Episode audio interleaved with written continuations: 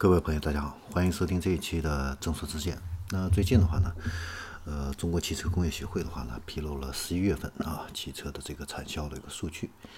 呃，那整个十一月份的话呢，延续了十月份的这个增长的一个势头。那产销量的话呢，创了年内的这样的一个新高啊。呃，其中这个销售的话呢，是环比增长了这个百分之七点六。那同比去年的话呢，也增长了百分之十二点六啊，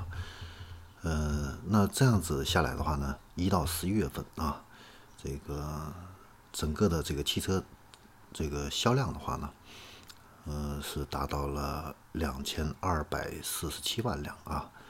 呃，同比去年的话呢是下降了二点九，但是这个降幅的话呢，呃。有所收窄啊，就是相比于一到十月份的这个销量来说的话呢，是有收窄的啊。那我们再来看一下具体的一个分车型的这样的一个呃销售的一个情况。那十一月份的话呢，乘用车的这个销量的话呢，继续是保持在两百万以上的这样的一个规模。那销量的话呢，达到了两百二十九万辆啊。呃，环比的话呢，增长了百分之八点九。那同比呢？是增长了十一点六。那在乘用车里边的话呢，轿车的话呢是环比增长了百分之十啊，嗯，MPV 的话呢环比增长了百分之三点三，SUV 的话呢，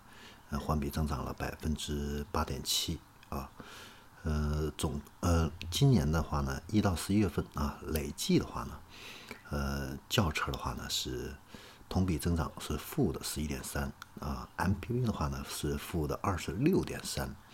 ，SUV 的话呢是负的零点九，所以说 SUV 的这个销售的这个势头仍然是很猛的啊，市场份额的话呢也是在不断的扩大啊。然后我们再来看一下这个商用车这一块，那商用车的话呢？呃，十一月份呢，总共是卖了四十七万辆啊，环比呢是增长了百分之一点九，那同比去年的话呢是增长了百分之十八啊，还是比较快的啊。那在商用车的这个主要品种里边的话呢，呃，客车的这个产销呢增长的会比较快一些，货车的话呢增幅稍微低一些。接下来的话呢，我们再来看一下新能源汽车。那一到十月份呢，这个新能源汽车的话呢，销量的话呢是一百一十万辆啊，呃，同比的话呢是增长了百分之三点九啊，结束了这样的一个下降的这样的一个趋势啊。那我们再来看一下这个分品牌啊，这个汽车销量的这样的一个情况啊，我们来看一下中国品牌的这个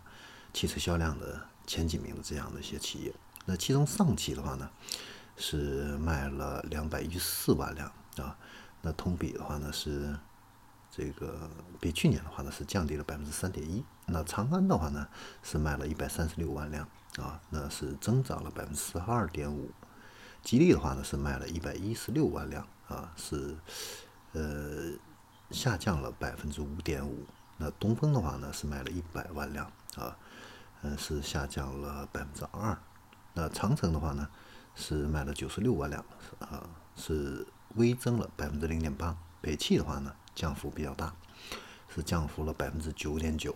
啊，那一汽的话呢，增长的是比较猛的，是增长了百分之三十四点八，啊，奇瑞呢是微跌了啊百分之七，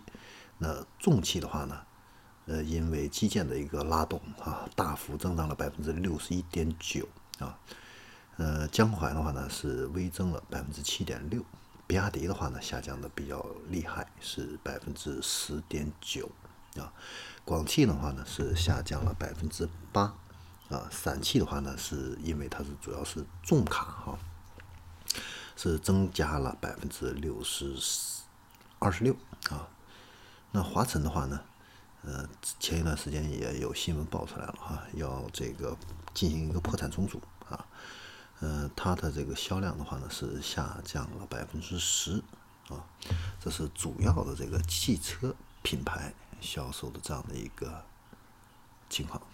好，那这里是众说之见，那我们这期的话呢就跟大家分享到这里，我们下期再见。